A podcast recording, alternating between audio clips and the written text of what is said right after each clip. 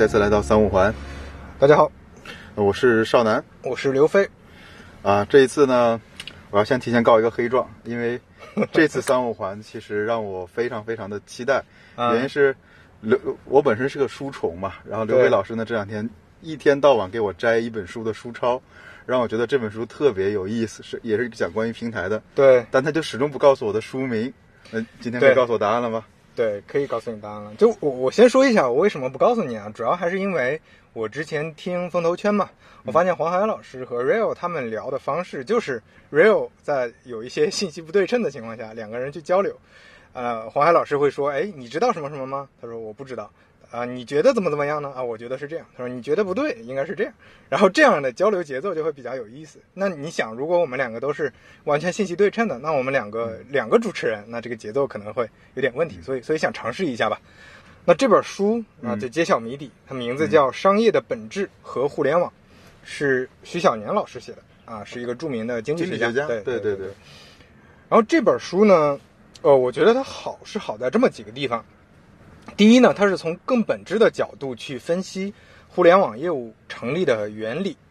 那其实你会看到有很多分析互联网的，包括互联网产品的很多书，其实大家都还是基本上停留在一个术的层面吧。真的去从一个更本质的层面、道的层面去拆解分析的书相对比较少。这是我看过的一本，我真的觉得很不错的一本书。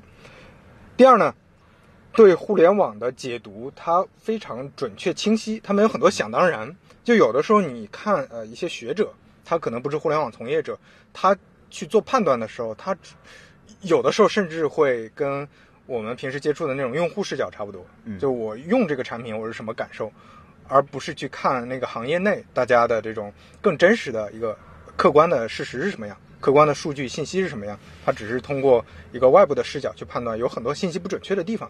但这里面我几乎没有看到，就我作为一个互联网人，几乎没有看到有太多破绽和有太多客观描述上有问题的地方。我觉得这个也很不容易。那挺那还挺难得，因为我我最近也看了一些论文嘛，对因为最近我也在研究平台，嗯刚开始看老王的书，是老王的分享或者是张川的分享，你会觉得说哦好接地气，对很简单的一个道理，两下就讲通了。是，呃，接下来会看了一些呃陈立伟啊什么之呃国内的一些研究员的研究也还好，因为可能他们了解互联网。对，最近在看了几篇 paper，实在是让我觉得啊、实在是看不懂，这真的是用户视角。嗯，对对对。然后第三点呢，就是、呃很很很很直接的一个原因了，就是它的文笔非常棒。但是这一点其实对大部分书来说并不是特别重要，我觉得还是我作为一个文人，作为一个作者的一个一个癖好吧。就我觉得写的真的很好，就简单易懂，例子得当啊，这这三点是我觉得好的地方。当然它还是有不好的一一个很重要的一个点，这也是为什么我发现它豆瓣评分其实不太高，因为我本来预想它可能豆瓣评分至少在八分以上嘛，嗯，但是它豆瓣好像是七点四分，它为什么为什么不高呢？我觉得核心我看了一些下面的差评，我觉得它核心就是标题起的不太好，它标题起的太大了，它标题叫“商业的本质和互联网”，对吧？它它首先想告诉你的是，我能把商业本质在一本书里讲清楚，那同时呢，我能把互联网跟商业本质的关系跟你讲清楚。但实际上，你看完这本书，你会发现它其实是讲了一个侧面，就是我们今天要聊的这四个效应，它是以这四个效应牵引出来很多他想讲的一些内容的。但是实际上，这个并不是构成互联网的所有的本质。互联网的本质有太多了，啊，商业的本质也有太多了。它不可能在这一本书里讲全的，很多人都是预期太高了，被被这个标题拔得太高。就这个这个就让我想到我自己的书，我我其实现在反思我自己的书，那个书名起的就不太好，叫产品思维。因为当时编辑说嘛，你这个这个标题还是稍微什么一点，对吧？稍稍微让人感兴趣一点。嗯。然后后来我想，其实呃有一些有一些朋友评论说，你这本书还是叫用户思维比较好，因为你百分之八十的内容都在讲用户。那很多人他的预期非常高，他以为你能把产品所有的东西都能讲透，结果看了一大半的内容了，发现你一直在讲用户，没有并没有讲其他的，呃一些比如说那个更偏呃后面水下的一些东西，偏供给侧的一些东西，你讲的并不多，所以因为高的预期，所以很多人对你的书的评价就会变差。对，这是我的一个经验。对，如果未来上南要写书的话，一定要记住这个经验。我我应该写什么十八天速成之类的。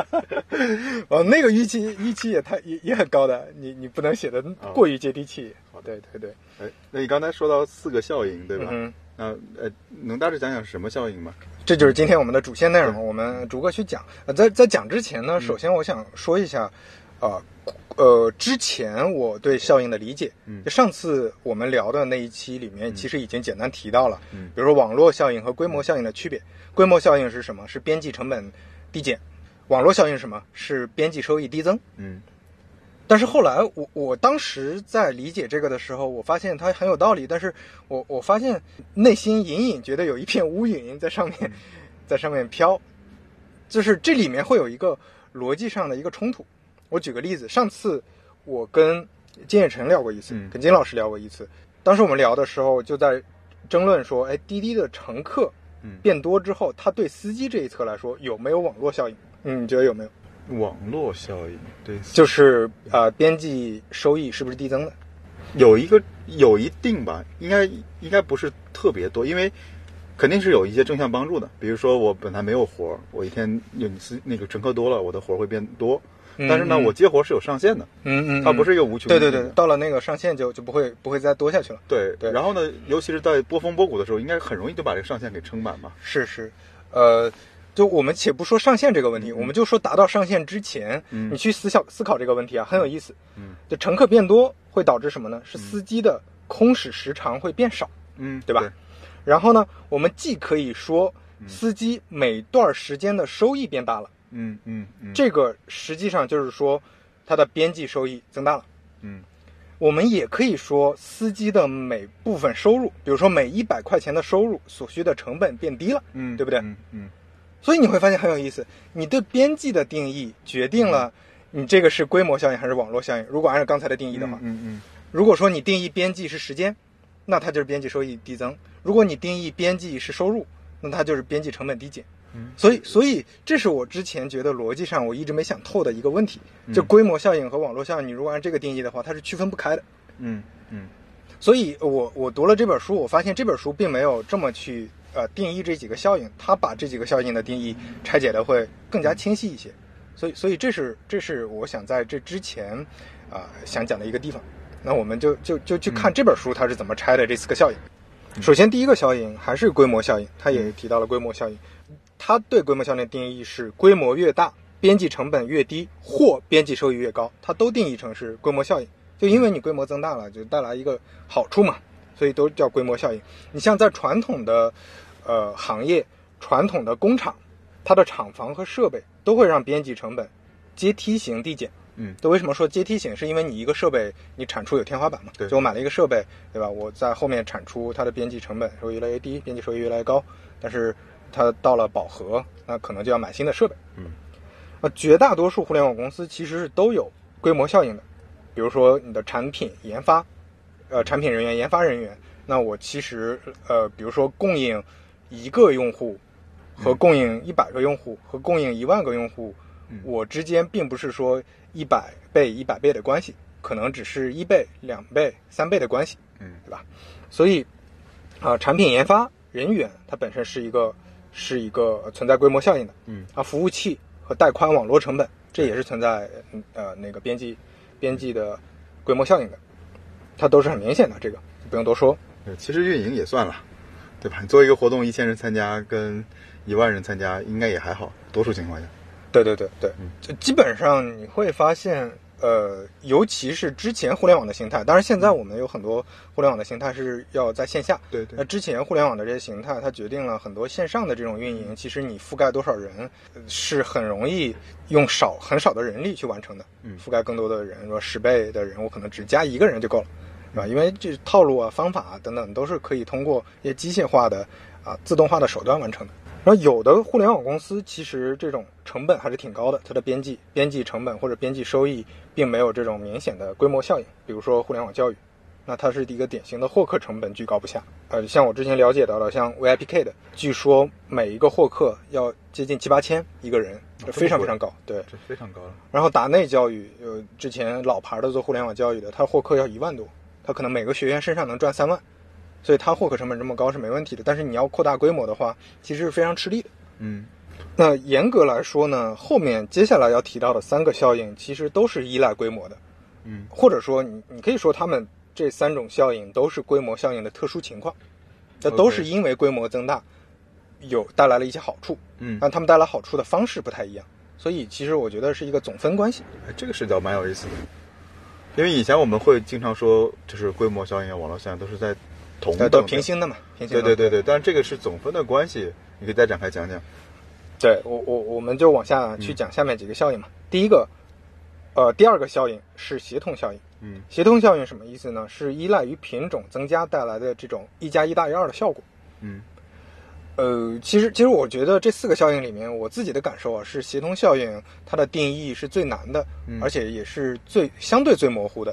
它只能用一些我觉得有可能呃比较好的方式，用一些枚举法、举例法去解释。比如说，嗯购物中心，嗯，它就是存在比较好的协同效应的。我们去逛街的时候，我们可能嗯买衣服，我们顺便哎旁边还有一个卖鞋的店，我们去看一看。嗯我们去看电影，哎旁边有一个奶茶店，我们去逛一逛，嗯还能去附近吃饭，啊，就很多这种品类凑在一起，在购物中心里，它会有个协同效应，它会增加用户的消费，增加用户的交易。那你会发现，电商也是一个很典型的逻辑。嗯啊，我能在淘宝上买这个东西，然后我买的时候，它会本身它就它也会推荐给你很多各种各样的东西，然后你如果是抱着逛一逛的心态，那你也会买很多呃各种各样的东西，那它就会有一个协同效应。就我单独的两个平台，各自卖单一的品类，和我两个平台合到一块儿去卖丰富的品类，它确实会产生一加一大于二的效果。你说这个让我想起来了，当时我为什么我们研究便利店的时候嘛，嗯，你就会发现其实，呃，对于便利店便利店的竞争对手其实非常多，而很多小餐馆没有把便利店当做对手，最后他就死了。嗯 因为为什么呢？其实我我喝饮料会去便利店，是我买根数据线会去便利店，是然后呢，可能有女性丝袜破了去便利店，是我午饭去便利店，零食去便利店，但是我可能中午吃那顿饭里面你是红烧牛肉面，然后就跟兰州拉拉面馆吃一下，下午三点半我想喝饮料的时候，我是不会进兰州拉面馆的，对。所以典型的就是可能就是这种协同效应，也是一个例子嘛。对对对。因为，这个例子让我印象很深刻，因为在日本的时候，其实便利店基本上，嗯，就属于跟餐厅是全面竞争了。是是是，对，而且很多餐厅的效率是打不过它的。它甚至替代了本地生活的各种各样的服务。对你你你为什么在日本不会出现美团嗯，这种这么大的平台吧？就是因为它本地服务在便利店已经做得足够好了。对。但在这个协同效应里，其实我我还是印象蛮深刻的，因为当时那个我记得我们店长就反复交代我们嘛，呃，冷柜里的饮料是绝对绝对绝对不能缺的，因为、嗯因为这是最高的一个刚需。明白明白，就它它是引流最重要的。对对对，然后呢，这时候呢，一定为什么要把饮料柜放在最里面？是因为协同效应。是是，而且就是你你会发现结账之前多半你的身后会是一个促销柜台，然后在结账的那个那个那个台子上面就会放点面包，会放点饮料，对，它就是一定让你尽量多的去。所以对，所以你知道，呃，星巴克嗯嗯它在绝大多数购物中心嗯是直接免免房租的。，OK，完全免掉房租，甚至可能是购物中心的这种开发商嗯去请他过来，让你来我这儿开店，嗯三年不用交钱。为什么呢？因为它确实是流量的核心，甚至可能也是品牌调性的核心。包括我之前接触的、你看到的这种大型购物中心里的书店，嗯也是免房租的，嗯嗯嗯非常便或者说非常便宜的房租。为什么呢？是因为书店本身也是一个调性。让你觉得说哦，这个这个购物中心完整了。再一个，它是引流的，就书店本身确实不怎么赚钱，但是很多人可能是奔着啊我去，呃翻一翻书等等的这个这个路径上，就会产生很多协同效应。哎，那我我其实想提个反例啊，因为我觉得正例其实都还挺好想的，是我们能举很多例子。是，我们有没有什么就是以为能协同，结果协同失败的例子？我是突然想到了这个话题啊。这种呢，我我我之前接触过有一些产品，它可能是，比如说是一个做旅游攻略的嗯一个呃公司。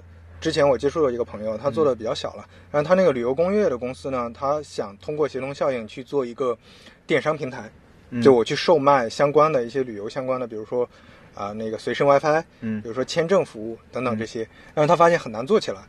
呃为什么呢？就是因为用户对这些还还是不信任。我来你这儿，我对你的心智，还是说我来那个啊、看攻略的。我看完内容，我觉得 OK 了之后，我还是去淘宝买，或者我还是去其他的这种旅行社买。我对你这个的心智场景没有很好的转化。就我觉得这是因为购物这个场景心智比较容易容易去转化。就我可能我在你便利店里买了水，我可能对你便利店买其他东西，我并没有什么心智上的呃瓶颈门槛。但你如果是场景切的过于啊独立，那我在你这儿买东西，你你这个售后服务怎么样啊？你是一个做攻略的平台，我对你呃就买买这些签证等等这些服务的这种心智，我是不放心的。对，这这是我刚才想到的一个例子。就我我我现在没没有什么特别特别的答案，我只是好奇，因为我觉得正例都特觉得怎么听怎么对嘛。对对对对对但是其实有很多时候是失败的对。我，我觉得这个核心就还是那个你心呃，我们把它叫一个心理状态，这个心理状态是不是连贯的吧？或者说心智心智上我是不是能比较好的切过来？我觉得要要切，很多时候你会发现还是很难切的。就就如果说你中间的心智场景差的非常大，那实际上你你想这个本质上是啥？就是我在 A 产品上打了一个 B 产品的广告。对对对对对，对。如果说我打了一个简单的广告，那这个这个转化效果肯定不好。其实我我最近一直也有所存疑啊，就是呃，因为呃商场其实有这种很多这样的形式，是，但现在其实在，在上海或者在杭州有一些新形态的零售店，嗯哼。比如我我之前记得我我去的一家店里面是那个呃旗，然后呢他会卖衣服，会卖大米，嗯哼，会卖一些日用品，然后呢好像还能喝茶，我记得是。当然我不我不但是就是你会觉得很奇怪，对吧？呃，有很多类似的，包括之前那个五月天也开过这样的店嘛，是在店里面吃那个华夫饼，是是是所以我现在不太清楚这他们的结果怎么样。有兴趣的话，我们可以再去研究一下。对对对，这这个我觉得回头可以延伸再去聊一聊，嗯因因为这这个呃协同效应很容易让我们想起来互联网行业一个非常经典的名词——高频打低频。对对，你肯定也能想到这个，对就确实有很多成功的案例。其实滴滴是一个非常成功的案例，嗯，滴滴的快车往专车和顺风车之间的转化非常顺畅。嗯嗯非常非常顺畅。你会发现顺风车起量的那几个核心阶段，基本上都是呃快车司机和乘客转移到这个平台上的一个非常重要的一个阶段。嗯对，因为某些原因他们过去了，所以所以所以这个场景之间转化非常好。哦，你说到这个就可以就可以讲另一个例子了，哈罗。嗯嗯，哈罗顺风车对我刚想问你，对对，哈罗顺风车的转移就艰难很多，但是并不是说很难转移。但是你想场景吧，我在扫扫码骑单车的时候，嗯啊，这个时候弹出来一个广告或者弹出来一个消息说，哎，哈罗也有顺风车了，你要不要试试顺风车？那谁会去打？谁会去打？反正有点奇怪。呃，就非常奇怪，你从时间、空间都有问题。比如说单车，我是一两公里的，嗯那这个时候我约一个顺风车，那顺风车都是远距离的，而且越远距离越划算。那我约一个三公里的顺风车，那何必呢？另外就是时间上，顺风车是异步居多，或者说你需要长时间的匹配过程对。对，那我现在在路边儿，我骑车，呃，十分钟就能到了一个地方，我在这儿等别人接单，这个场景也不顺畅。那我等到下一个场景来的时候，这这都不知道是是就真的要需要用顺风车服务的时候，都不知道什么时候了。就这里面的转化高频低频，就就很难去做，因为那是场景不合适。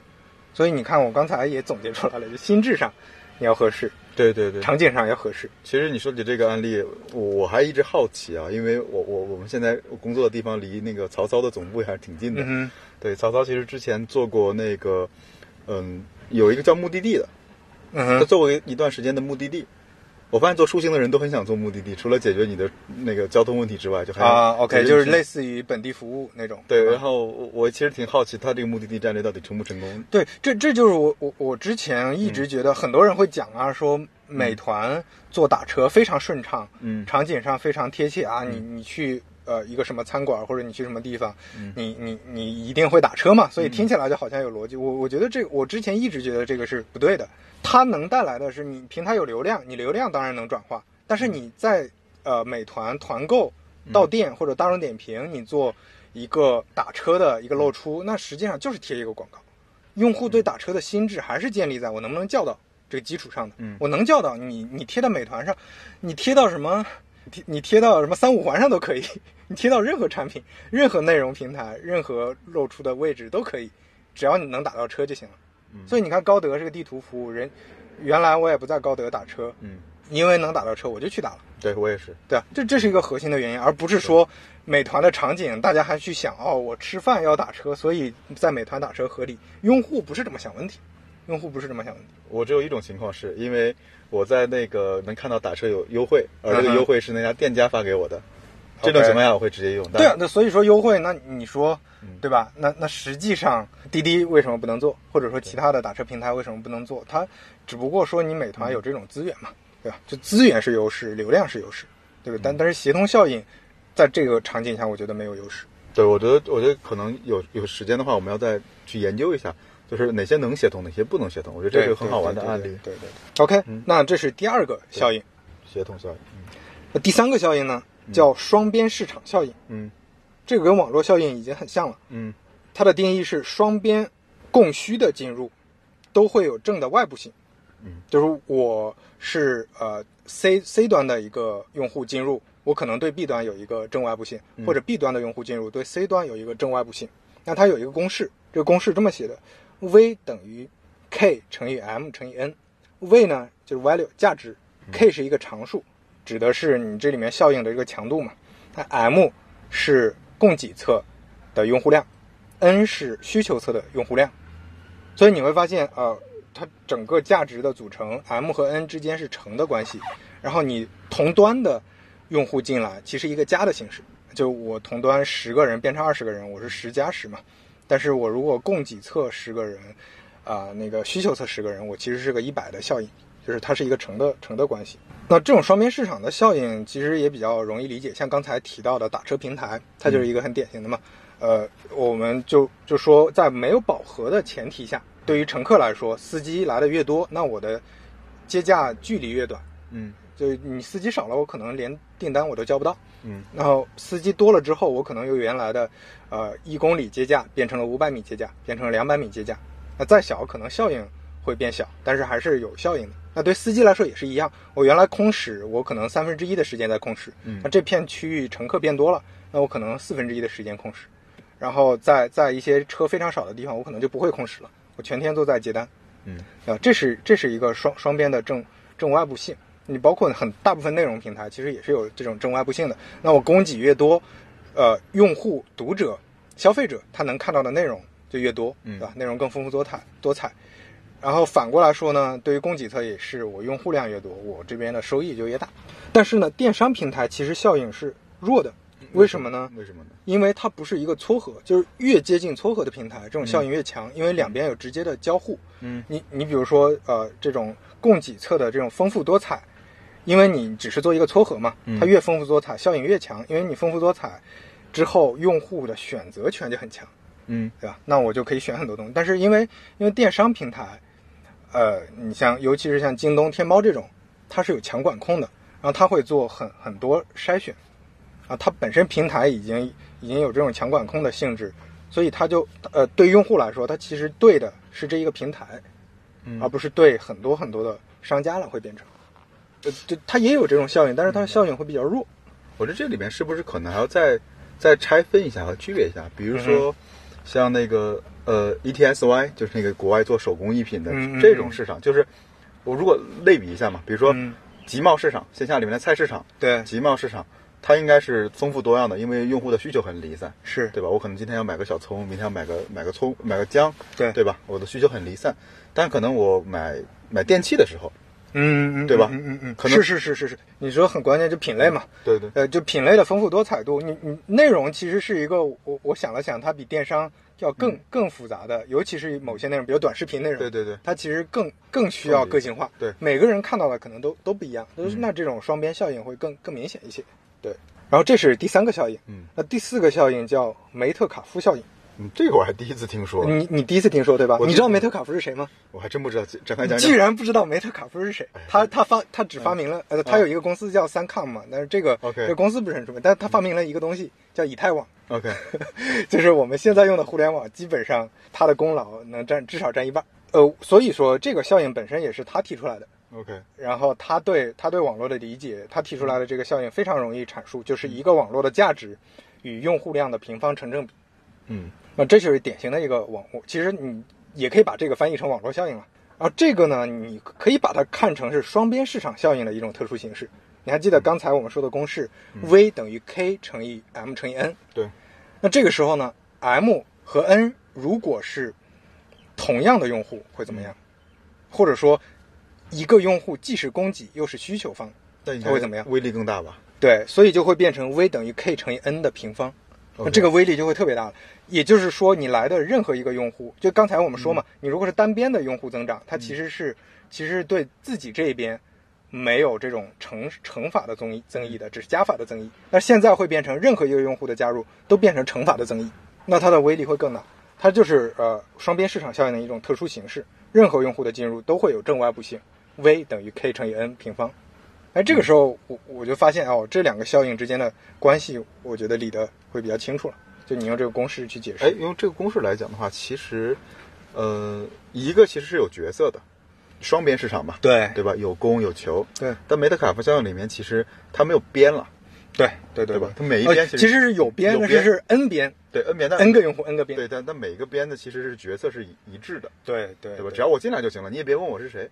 对，就是你你会发现，呃呃，我我们先说例子啊，就是这样更容易理解。比如说，就是社交网络嘛，对对对，几乎所有的社交网络都是梅特卡夫效应的。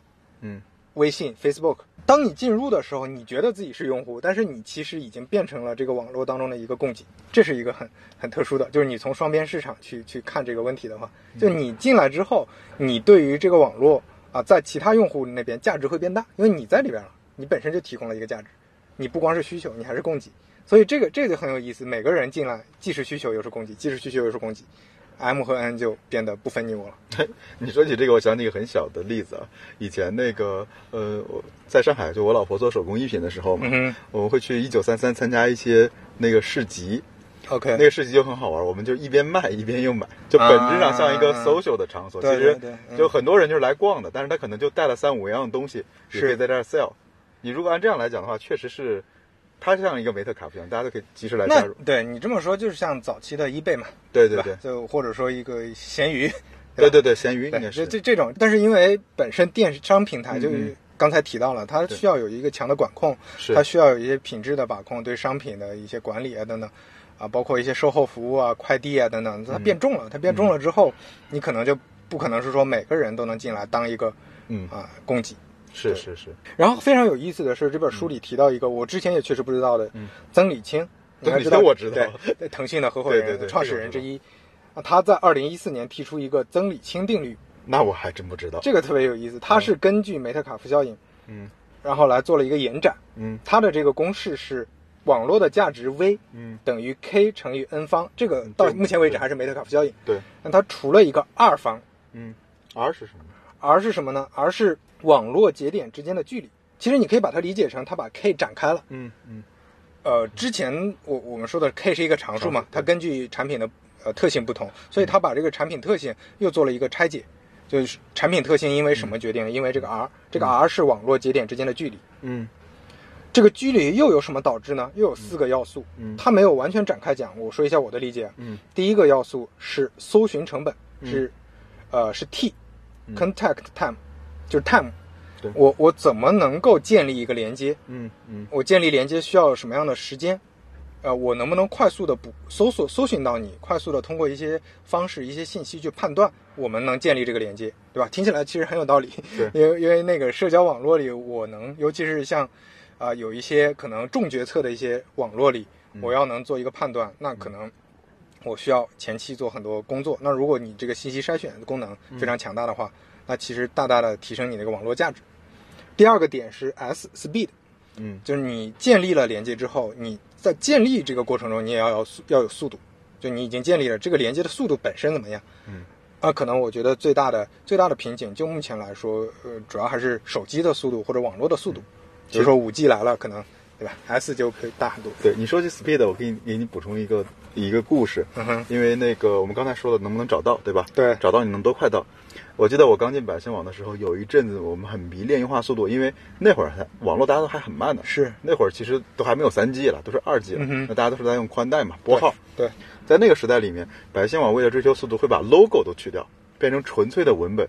但是 但是你别笑，嗯就真的是每降低几秒哦，转转化非常转化率就会提高。对对，嗯嗯。对，我觉得 speed 是非常非常有感觉的一个东西。你这个让我想起来拼多多，拼多多会把、会把非常多的，尤其是购物环节当中的一些啊、页面跳转时间卡得非常非常严格，就是几秒几秒的都要跟淘宝比。他们优化是可能呃有一些跳转速度是淘宝的二分之一，这中间真的会增加交易，很明显的增加交易。对，所以所以 speed 不是一个虚的说啊，我们网速已经很快了，但其实还是有非常多可以做的。是是是，这个我同意的。嗯，尤其是曾理清那个时代嘛。对对对。然后第三个因素，I interface，这个就是那个作为产品经理和交互设计师 会比较喜欢的一个点了，就你的用户界面，嗯你的用户的交互体验，嗯它也会直接影响的，对吧？你你之间、嗯之间建立联系，你到底这个这个是不是顺畅，体验是不是很好？它是在界面层面的一个一个距离。第四个因素是 C content 内容形式，内容形式它会影响到你获取信息的效率，嗯或者说你内容呈现你本身这个内容它的你阅读起来效率怎么样？包括它的载体，你是视频啊、文字啊、啊语音啊等等，它都会影响。所以他他说的这四个影响因素，当然他没有具体再去拆这四个影响因素权重怎么样啊，或者说是不是呃那个对他有什么直接间接的其他的一些影响，他没有再去拆了，他只说这四个因素会影响影响 R，然后这个 R 呢，这个距离它是一个啊，你距离越越小，这价值越大。我我觉得这个其实是不是可以这样来理解，叫呃 T S I C 嘛，对吧？对这个那总结出来，其实第一个能不能找到嘛？如果翻译成大白话嘛，就是我如果要跟你建立连接，对吧？对我能不能找到你？对，我花一分钟找到你，我就去了，是对吧？如果花一年找到你，我就不去了。是呃，找你的这个过程是一秒就到了，还是要坐个火车，是，对吧？我找到你之后呢，interface 相当于说我能不能会用，我会不会用这个东西？你你是找到了，给我了，给我一个巨复杂的东西，我我根本展不开。对等我展开了之后，发现里面是空的，嗯哼，对吧？你说给我一盘磁带，我终于会听了，然后呃那个会录了，会 MP 3了，对我发现里面是空白的，也没意义。嗯哼，我是这样来理解，它是个递进的关系，其实也很难说谁强谁弱了，是对吧？呃，这个倒蛮有意思的，它其实把可以展开的其实更具体了。对对对，嗯，我所以这个这个定律我很很很奇怪，为什么这些年都没人提了？但是我觉得我们理解平台、对理解网络，我觉得是一个非常有意思的一个方向。包括它，对啊，在腾讯这个这个合伙人的位置上提出来。OK，我我那我们四个效应讲完了，其实现在你就比较容易理解说为什么我说规模效应其实是一个总，对，对吧？因为后面这三个效应，你看它公式，包括协同效应，它其实都是由规模导致的，只不过这个规模有一个约束条件，你必须来什么样的人，嗯。或者必须是一个什么样的形式，包括我刚才说的协同效应，你必须影响用户的心智，和在同一个场景下、同一个心智下去做，可能才会产生效应。但是，它们三个的前提都是规模，对，这都是在规模增大的过程中会带来一些好的效应。其实你说这个，我觉得挺有感觉的，就是你想在一四年、一五年那会儿创业很热潮的时候，嗯哼，呃，其实很多时候是人还没有规模的就开始讲协同，这是最常见的，啊，对对对吧？我会讲一个故事，我要做什么东西，现在一万日活的时候，我可以连带卖那个东西。是是是，对对之前经常讲这种故事。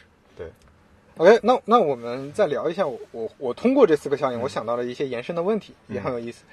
第一就是我们平常说的网络效应是什么？其实我们有的时候说的网络效应是双边市场效应，它不是一个 k 乘以 n 方这么大的一个效应。那有的时候我们说的是梅特卡夫的效应。对，然后其实大部分情况下，呃，社交网络都是梅特卡夫的这种效应。嗯，哎，你说这个我补补一些那个，我前一段正好看一些那个相关的 paper 嘛，嗯哼，呃，它里面其实提到了有一个啊这个这这词儿我也不会念了，反正它有两种分类方式嘛，它来把这个交易平台里面 分成两类，嗯。呃，一种是按照那个平台的性质分，这个我我先不展开，另外一类它是按照交易和非交易来划分。嗯哼，如果你按照刚才来讲的话，其实我们经常会说社交平台啊、电商平台，对。但是你他们是非交易平台，对吧？对，我们用交易和不交易来看，比如说，如果是交易类型的，嗯，比如说这是一个菜市场，电商，对吧？电商电商和菜市场，那它应该来利用你的是是双边市场效应，嗯，对吧？对对对，但是如果它不介入交易，不介入交易里面，比如说呃那个只要有用户加入平台，就会产生价值。嗯比如说夜总会的 Club，嗯对吧？相亲平台、相亲网站，我只要加入了就会产生价值。嗯，所以我觉得从交易、非交易来看这两个应用，你想非交易里面几乎就是梅特卡夫了。对对对对，对，所以我觉得这也是一种，如果这样来理解，是不是也也是两个应用呢？因为我们经常会切的太细了，对吧？我们有电商平台，什么出行平台，如果从交易非交易这条来切，会不会更好应用？对，目前我好像没有想到反例，确实是这样的。因为因为你想，如果是呃梅特卡夫效应，大部分的这种呃社交平台，其实核心还是社交。就你你提供的，包括那个婚恋，嗯，这也是一个广义上的社交嘛。就我我要与一个人建立连接，要做一个什么事情，和交易平台，我们其实是我我是寻找一个卖家，我我要付费去买一个什么东西，这两个的差别确实会导致这两种效应吧。我我感觉确实好好好像听起来是很有道理的。对这对因为这个这个论文是英文的，我还没有看完。OK，这个可以后面我们再展开。对对对我们今天先点到为止。对对对，那第二个我想到的延伸问题是，不同场景的不同效应，嗯，边际情况差异非常大。嗯我前面其实也提到了，提到了一个例子啊，你比如说还是刚才说的，对乘客来说，就我们说打车平台，对乘客来说，密度很差的司机网络，嗯，体验会特别差。对，这时候你多几个司机，收益就特别明显。但是如果说你周围的司机本来就有十个，啊、他都能接单了，你你可能接驾距离是，呃，已经是降低到两三百米了。这个时候，你从十个司机变成了一百个司机，那你的接驾距离可能变成五十米。那实际上两百米和五十米，你的等待时间差不了太多。那实际上对你的收益就不会提升太多了。这其实就是刚才说的天花板问题。呃，如果说你你你越接近那个天花板，它其实也是有一个曲线的，就你的边际收益会递减，边际成本啊，边际成本呃，边际收益是会递增，但是边际收益递增的这个加速度会变小。对我我理解应该是这样的，这个也非常有意思。然后再再一个例子，比如说我们说对熟人社交产品来说，其实它不是完全按照刚才我说的那个 K 乘以 N 方去嗯递增的收益。为什么呢？你想，每个人的熟人朋友是有限的。对，那我的亲戚朋友和我最近结交的一些熟人同事，他们都在平台里了。那其实对我来说，再来新的朋友，他的收益就没那么高了，或者说也来不了了。吧？呃，这这就是就是说你这个网络里来了嘛，他在网络里你没嗯。你还没跟他加好友，嗯嗯。按刚才我们说的，其实如果来一个新节点，可能你这个网络收会会有收益，但是如果说这个人没朋友，对吧？他来了也没什么收益，嗯，然后这个人朋友比较少，那这个呃一个人的朋友越少，或者他需要的朋友越少，那你这个网络给它的边际收益的情况就会差别非常大，就会越小。嗯，这个也非常有意思，就是你的约束条件会降在每一个用户身上，降在每一种网络的不同时空场景下，又会有很大的差异。它并并不是固定不变的。你比如说，你做一个做一个那个呃网络，这个网络在一线城市和在呃农村做啊，与不不管是什么样的用户，结果都一样的，其实差别很大。对，所以说你你会发现这个效应，这个效应在一些用户身上就变变弱。啊，比如说呃刚才提到的下沉市场的某些用户，他们身边的朋友相对比较少，或者说很多朋友也不用微信。那对于他们来说，他们就很容易转移到快手上。嗯就我们嗯难以想象我们会用快手去交流，那他们觉得我这快手上的朋友比我身边的朋友都多，那我用快手去 IM 本来应该应该提供的这种功能，去去用这些功能，那就是很顺畅。那同时呢，可能呃有一个就我们刚才提的还是这些效应。各种各样的一些正的正向的一些影响，嗯嗯嗯但是还有一个非常非常关键的，之前我在在那个应该是平台革命里提看到、提到过的很多效应，在一些边界情况下它会有负反馈，嗯非常明显的负反馈。这个我在滴滴嗯体验也非常明显。你一个打车平台，司机过多会怎么办？嗯司机过多就是从司机视角看收入会下降。嗯就我们虽然是刚才说了那个双边市场效应，嗯 K 乘以 M 乘以 N，但是你 M 超过一定的程度，那最后结果就是所有司机收入都会变少。对，它其实超过边界了，那就不是边际收益了，边际这就是边际损失了，变成。其实这里面就是典型的一个阻塞嘛。嗯，一个市场里面最怕的就产生阻塞嘛，比如你供给方也很多，需求方也很多，但是双方找到对方的过程就很难。有点像我们玩跳棋的时候，跳棋刚开始玩到一三分之一的时候是最精彩的，可以直接跳到别人的老巢里面去，对吧？但是跳棋在中局的时候，你发现就只能一步一步走了，那会儿效率其实是非常低的。对对，这个市场里有没有阻塞也是一个很重要的。对，所以说这些效应，我我刚才说的这好几个例子，其实都是想说明，不要只追求效应。这个效应可以让我们帮助理解我们现在做的事情，嗯但是它不是一个啊没有任何约束条件，在任何场景下都一定能发挥价值的一个东西。对对，它在日不同的用户、不同的场景、不同的这种各种其他的环境条件影影响下，结果是完全不一样。对这个其实其实我觉得就是今天讲这些这个效应嘛，给人感觉是你知道有这么一件事儿，对你知道它应该是怎么来用。对第一别用错了，你不要拿 A 的效应和去套到 B 效应上去。对，但是呢，嗯没有万金油，是你不能说这玩意儿越大越好，越多越好，或者嗯越用越好，这个我觉得是对，是对对对是很正确的。对，那我们再看几个典型的嗯嗯。呃平台产品，它们具备的效应是什么样的？比如说电商平台，刚才其实提到了，电商平台的核心效应是两个，一个是规模效应，嗯。规模效应能带来商品的性价比高，嗯嗯。对吧？你比如说那个这个很容易理解嘛，你电商首先你管理成本啊、产研成本啊，以及说快递成本，这个是最最最最重要的。之前为什么说我们邮费很贵，快递费很贵，嗯。也没有什么大的平台起来，大家花花钱去邮一个东西特别贵的，嗯，但后来发现现在甚至能降到，你知道他们能降到一块钱以下，啊，这个挺特别夸夸张特别夸张。拼多多上那种三块钱包邮的，嗯。甚至一块九毛九包邮的，当然当然一块钱包邮的是为了流量了，嗯嗯但是十块钱包邮的是真的可以赚钱的。是是，对，就我的我的快递费是一块了，这个是非常好的呈现了一个规模效应。嗯你一定要有足够多的这个网络密度，啊，那个消费者的网络密度足够高，这个小区用拼多多的都足够多了，用这个快递的服务的都足够多了，那我嗯才能产生这个效应。第二个效应呢，就是协同效应。这个这个其实不用多解释了，我在购物的时候，是吧？这个跟购物中心的逻辑其实几乎是一样的。然后呢，作者也提到了，徐小年也提到了工业互联网嗯这个这个案例，嗯他认为工业互联网基本上是没有梅特卡夫效应的，啊，嗯这个也很容易理解。嗯规模效应和协同效应也很难和消费互联网相比，嗯因为你消费的时候才有这种场景，对，才有场景串联。像刚才我们举的所有例子，都必须要有这种场景串联的。你从供给侧你做这种场景串联，就就很困难的，嗯很困难的。然后规模效应也其实也是同一个道理。对呃，它它并不是像刚才我们，它它肯定也有规模效应了。我做一个厂房，嗯我做一个供供给侧的一些改革，做供应链等等的，它有规模效应，但是这个规模效应啊、不明显。比较弱了。比较弱。然后它的同时呢，它的行业和企业的属性特别强，所以它这里面原话说的是，成功的必要前提是具备专门的细分领域知识，啊，这个就跟我们 第一期啊，就我们两个聊的第一次，呃，完全契合了。哎，对对对，就是你你要做呃互联网教育、互联网医疗、嗯互联网保险这种传统行业结合的，其实就是传统行业加互联网，而不是互联网加传统行业。你一定要了解这里面的一些背后很多的水下的东西。你让我想起了，就是我们经常说医保是个噩梦，为什么是个噩梦？每一个省里面医保的对接方式都不一样，你哪儿来的 哪儿来的协协同效应和规模效应？对是是这样的，是这样的。对，那呃，书里还没有没有再提太多的产品，但比如说我们也可以去嗯举一反三，比如像滴滴，它的核心效应是什么？双边市场是有这个效应的。嗯我刚才提到了，你在一些啊、供需很不平衡的地方，可能有一侧的效应就没有掉了嗯啊，因为它有天花板嘛。然后它同时它肯定也有规模效应，你的产研成本和运营成本。嗯它有一定的协同效应，这个协同效应更多的是产生在品类之间的，嗯而不是品类里的。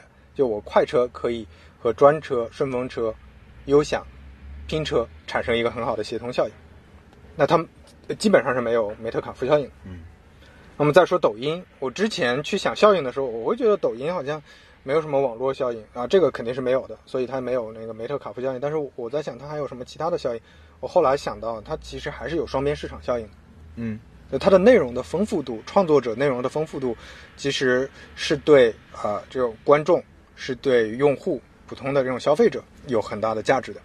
那你会发现，他现在最近在做很多除了这种纯搞笑啊什么啊、这种呃就偏比较浅浅层次的娱乐型的嗯 KO Time 的内容之外，他开始慢慢的做很多财经啊、泛知识啊、二次元啊，然后这种新的新的题材的尝试。如果他真的把这个内容囊括进去了，其实对于用户来说会产生非常明显的一些效应。那反过来说，我觉得用户侧对于供给侧的这个效应已经已经很难再增大了。现在的效应已经非常明显了，因为你流量很大嘛，你你在抖音你才能获得这么高的一个流量反馈。我我这里有不太成熟的想法，我刚才在思考说抖音的时候，比如 Instagram，嗯嗯，因为 Instagram 肯定是有梅特卡夫效应，是对吧？因为我在想，一个角色参与进来之后，我既可以来消费别人的图片，对，我也很方便的可以去分享图片，来来为这个节点贡献价值嘛。嗯哼，抖音或者说短视频平台早期，因为降低了不停的降低门槛嘛，其实应该还是有一些些。嗯但是随着说嗯你的，因为现在 PGC 越来越多嘛，制作越来越精良，才会被推荐。你从搞笑变成变成对对对对对对对，我觉得这是不是一个选择？对对，对，完完全不一样。就是它冷启动的时候，其实还是有那个那种梅特卡夫效应。对因为因为那个时候大家更多的，他他强调的也是你模仿嗯一个啊、呃片段，这个片段里就其实就跟那个小咖秀，你还记得吗？对对对对就现在听起来感觉挺远古了，嗯，但是也没几年，就是小咖秀那种。我是听着音乐，我去模仿，那这个时候人人都能做，嗯然后有更多人做了之后，它其实能产生这种效应的。就是我既是一个欣赏者，我在欣赏的时候，哎，我也能玩，我就我就去拍一个，然后这个就产生一个这种互相的一个正正正向反馈了。对所以我觉得这个也蛮好玩的，就是在一个平台里面，可能不同的阶段其实有不同的应用。对对，就你你你你，其实我我我是理解它的产品属性已经完全发生变化，对，就从一个原来更偏社交的这么一个一个一个平台，变成了现在是更偏内容、更偏媒体的一个平台。对这蛮有意思。呃，举了这些例子之后，我觉得相对来说，对这几个效应，呃，我我觉得认知还是更更深入了吧，就对很多我之前没思考的清楚的问题，也有一些解解答了。嗯，你有什么想法？这四个效应？我觉得可能，我觉得刚才就是我们聊到 Instagram 和抖音的时候，我觉得其实对我，嗯，有所启发。嗯就是以前可能我们太容易盖棺定论了，嗯嗯嗯，就太容易说它是什么，它就是什么，对，对吧？可能比如说 Day One 或者一个东西刚起步的时候，嗯它就是某种效应，对吧？可能到了一定阶段之后才能产生新的、新的规模。但是这里我觉得今天对我启发最大的第一个就是，呃，先谈经济基础，再谈上层建筑。嗯哼，你如果连规模都没有，就不要谈其他。我觉得这个其实是最重要的，因为很多时候你你你小的团队或者做一些新的项目，很着急的就想说啊，我能把其他几个项目利用起来。其实可能先把基本功给做做好，嗯哼。我觉得就就蛮还蛮重要的。嗯，OK，我我特别想讲一个非常有意思的小段落，就这个书里写的小段落，其实跟跟跟今天的主题，包括跟他书的主题啊关系也不大，是他呃作者做了一个分析。这个分析是是是解答了我之前很很强的一个疑惑，你肯定也有疑惑，就是那种开源的开发者到底为了啥？除了为了对吧？炫技嗯、装逼之外，他还有什么其他的收益？嗯。他其实做了一个解释，这个原话是这么说的：诺贝尔奖得主蒂若尔等人的一项研究嗯。表明，软件工程师之所以愿意学雷锋，第一是因为多种软件的开发可以提高他们的技能，有助于在公司提提职加薪；第二，在开源领域中的贡献增加了他们的市场知名度，从而增加他们未来就业机会，例如进入其他的软件公司或者风投行业。哎，这这个就是 GitHub 这方面做的很好，对是吧？你看到一片绿，看到他的那个提交的这些啊、项目，都有很多人赞，很多人评论，很多人交流，那他在行业内的地位会提升。嗯第三呢是，开源软件比自己的常规性本职工作更富挑战、更酷，名声在外，获得同行的认可，满足个人的社会地位或者得到尊重的心理需求。这个是我刚才刚才提到那个点，但是这个反而是一个次要的点，最主要的点就是这是个经济的事情。嗯，这很有意思，就是他他是一个经济学家嘛，徐小年是个经济学家，他会嗯从经济学的角度去分析本质上你这个到底收益是什么，嗯会发现它是间接的提升了，就这种开各种开源的这种方式，间接了提升了你的真正的物质收入。对对，这这就非常有意思。所以他他说这个这个行业运转的逻辑，并不是大家想象的说哦，原来程序员比其他的职业的人更加啊那个那个，嗯比如说善良，或者说更加开放嗯啊，这这并不是对，其实并不是。最后你会发现，逻辑上就是这些大公司用间接的方式在养着他们。嗯大公司多花的这些溢价，多花的这些物质的提供的这些物质收入、嗯物质保障，其实才让这些开源项目能运行的很好。虽然他们没有直接给这些开源项目捐钱，但是他们会通过认可开源项目里做的比较好的这些人的方式，来让这个生态建立的比较好。就很有意思，这个理解逻辑。所以写公众号也是一种产品经理的行为吗？对对，但是但是真的太弱了。你看哪个公司会因为你公众号写的好招人，对吧？大家不傻的。还是核心人那个做开发的有实锤嘛？对对对，就你没法量化的。写文章写得好，这很难量，化。其实设计师跟那个开发都是比较好去衡量的。是。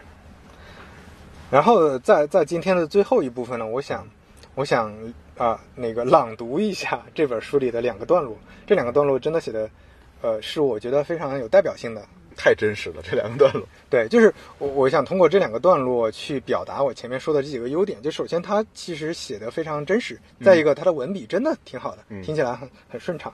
我念一下这两个段落。第一个段落是强调价值创造，并不否认一个事实：曾有创业者和风投基金赢得了规模的竞赛，上市套现成功。问题在于幸运儿少之又少，而且无不讽刺的是，规模和速度之上的策略进一步降低了创业成功的可能性。为了尽快扩大规模，免费或补贴用户，后果是长期没有收入，更不要说利润。面对资金链断裂的危险，创业公司不得不将宝贵的资源投入融资活动，而不是技术和产品的开发活动。公司在城市黄金地段租用甲级写字楼，创始人绞尽脑汁想象动人的投资故事，编制精美的 PPT，奔走于奔走于拜见风投基金的途中，以至于人们戏称这类公司既不是 To B 的，也不是 To C 的，而是 To VC 的。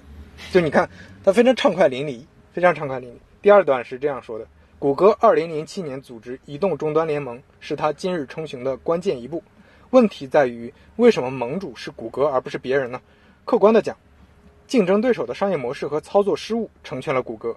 当年有希望角逐盟主地位的还有苹果和微软，带有创始人乔布斯的鲜明特征。苹果向来我行我素，独步天下，从未认真的探讨过与他人的合作。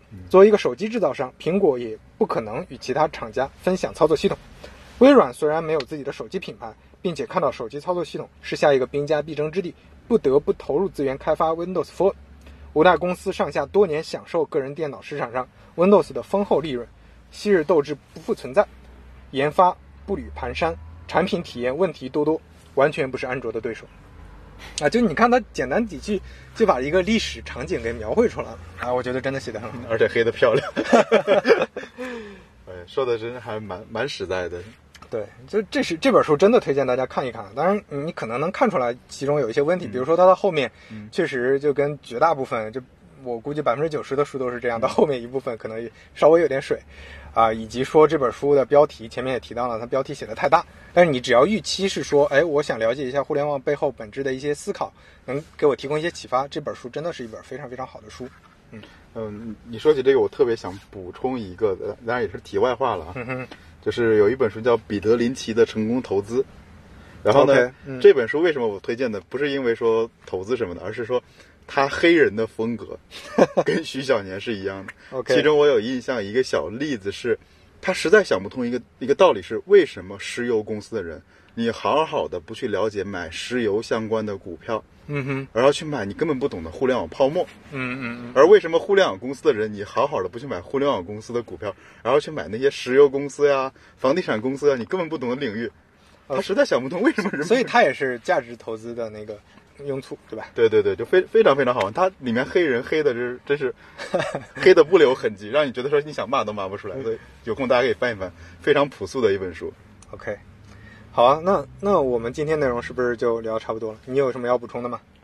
我也没有了，我觉得可以再准备准备下期，因为对呃，近一段时间内，其实我们聊了两期平台的类型，我们聊平台类型，聊过一些呃平台的整个历史，是，对吧？可能我觉得下期我们可以聊一聊平台的治理，可以啊，可以啊。对，因为最近我一段时间我一直在看如何治理一个平台，嗯，因为这里面我也想替运营的同学正个名啊。很多 很多时候我们说，感觉运营就是比产品经理还大杂，是，哪里需要哪里搬。但其实你要做一个好的运营策略，尤其是治理策略，非常复杂，非常复杂。对，其实我觉得我下下一期我们可以在一起聊聊怎么治理一个平台，我觉得这才是真正的运营。可以，可以。你说到这个，我其实嗯，最近在学习平台、了解平台的过程中，我发现交易平台这个怎么说，这个概念延伸出来的很多内容太多太多了。是就真的是每一个概念你拿出来都可以聊很多。我我估计，如果真的把治理聊透，嗯可能两三期都不一定够。哦但是我们相当复杂。对我我们可能现在还是处在一个啊、初探的阶段，处在一个、呃导论的阶段。我们先把先把前面我们找到的这些平台的一些经验和我们的一些思考先聊一聊，嗯然后到后面我们有的可能会聊到细一点，有的聊到粗一点，无所谓。我们先把交易平台这个继续聊下去，我觉得还很漫长。我我觉得是我当年那个学设计的时候，我们老师经常说一句话嘛，一定要眼高手低。嗯，就是你至少先看看好的东西是怎么设计的，不要觉得说你不要担心你做不出来，你肯定做不出来。对，但至少你先看一看好的是什么样的。嗯嗯那我们也是先先把交易平台这件事儿先走一遍，对看看到底有多少我们不知道我们不知道的东西。对我觉得这可能就是这几期节目的意义吧。是。OK，好呀，好呀那今天就先聊到这儿，下期就还是少男主讲，好吧好的，那我得去准备准备了？OK，大家拜拜。拜拜。